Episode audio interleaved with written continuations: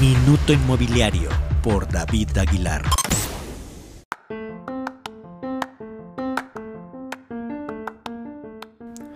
Hola, ¿qué tal? Soy David Aguilar. Con la emergencia sanitaria por la COVID-19, el comercio electrónico tuvo un despunte de hasta un 80% de crecimiento mensual en las ventas.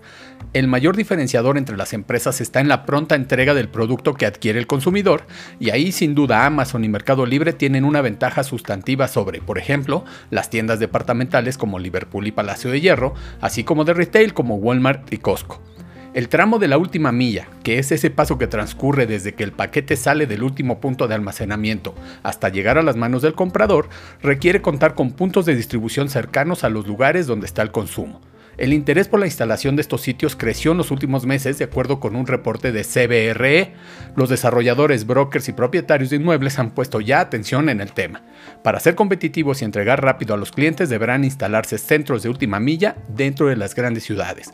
Esto modificaría los proyectos inmobiliarios mixtos que por ahora solo consideran hotel, vivienda y comercio, para entonces añadir espacios de almacenamiento. Yo soy David Aguilar, hasta el próximo capítulo.